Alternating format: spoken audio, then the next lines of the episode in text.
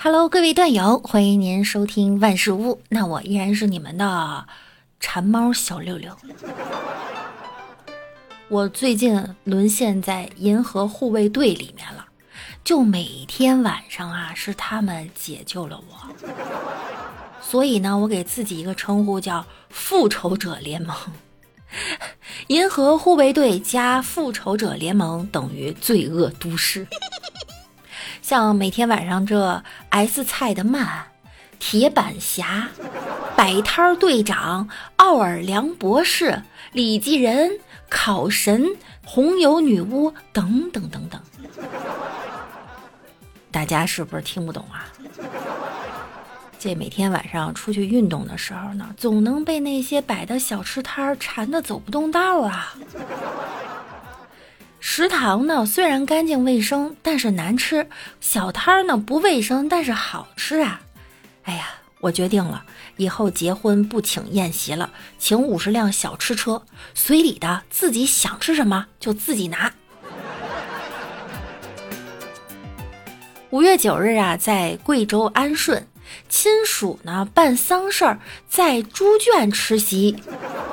上了热搜了哈，这个办事儿的人说呢，两年了，这猪圈没养过猪，所以呢没有味道。主家不嫌弃，亲戚不嫌弃，网友在这儿咸吃萝卜淡操心。很多网友说了，新棺材也没人住，那为什么不当床呢？真是奇怪的理论呀！忙活人还得说呢，来来来来来，坐六号卷。还有网友说呀，你们是没见过二零年前的那个猪圈火锅，专门找不用的猪圈开店。哎，这招不错哈！原来海底捞的装修灵感就来源于这里呀。在五月十一日呢，江西贾某因对一个亲戚不满，他们两家的关系啊一直不好。在这个亲戚去世之后呢，手持榔头砸开了该亲戚的墓冢，偷盗其骨灰盒，并将骨灰盒扔进了河里。这都是什么操作呀？目前呢，骨灰盒已经被找到了，贾某也被警方刑事拘留了。贾某还得想呢，活着时候动不了你，死了动。这估计几辈人都化解不了这个恩怨了哈。不懂呢，我就问，这属于什么罪？怎么判呢？有网友说了，这算侮辱尸体罪。本罪呢是指盗窃、侮辱、故意毁坏尸体、尸骨和骨灰的行为。哎呀，真是天下之大，无奇不有哈。还有网友说，这个不算狠。我们本地呀有一个半夜就把骨灰给。偷走了，放了一只死狗进去，还封得整整齐齐。五年后迁墓的时候才发现，这仇记得有点狠啊！如果还不解恨，会不会要下去找人报复啊？我的仇人这么多，我决定了，等我死了以后，我就不写名字，让他们找不到。五月十二日，在江苏徐州，一个年轻人在楼顶抛洒大量的传单，谴责虐猫。目击者称啊，天空中全都是，城管和警方都来了。对于这件事呢，网友们的说法就不同了。有人支持这样的行为，虐猫不极端，撒传单反对虐猫，你说极端？所以，对于发传单的口诛笔伐，对于虐猫的哈哈一笑。也有的网友呢认为这样的行为啊确实是太过极端了，难道问题不是在于抛洒的行为吗？抵制虐猫本身没有错，但是不管你是做的传单还是什么其他的内容哈，抛洒的行为都是错误的。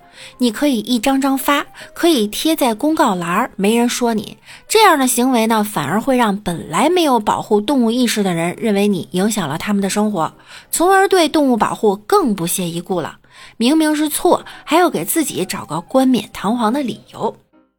说的也是哈，我们不支持任何虐待动物的行为，但是你不能为了保护动物就去虐待环卫工人吧？从一个极端到另一个极端，只会帮倒忙。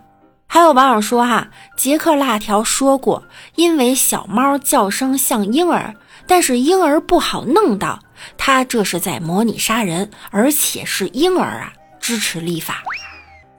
这是极端的善与极端的恶之间的较量。不过这评论区啊，让我大开眼界了，这种行为啊，确实是危害了公共治安哈。我们可以谴责虐猫的行为，但是一定要正确的方式。前两天看了一个招聘，月薪十四万呐！上海一个太太招聘保姆，要求呢跪着服务，像古代那贴身丫鬟一样。我要早看着这新闻，创业方向我都得改，改成致力于服务各位太太小姐，月薪十四万呀，年薪就得一百七十万呐！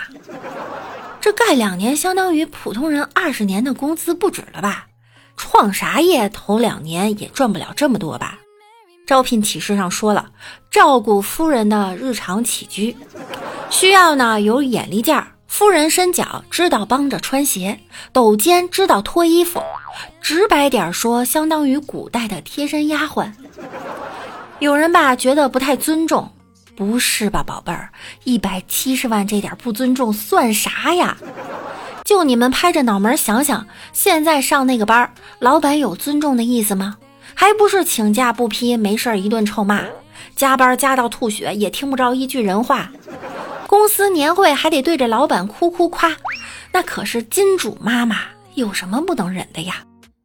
要是我招人就招长得帅、身材好、刚毕业的男大学生。月薪七万呢，谁不想啊？有网友说了，十四万一个月，就算这太太把姨妈巾贴我脸上，我都不觉得她在侮辱我。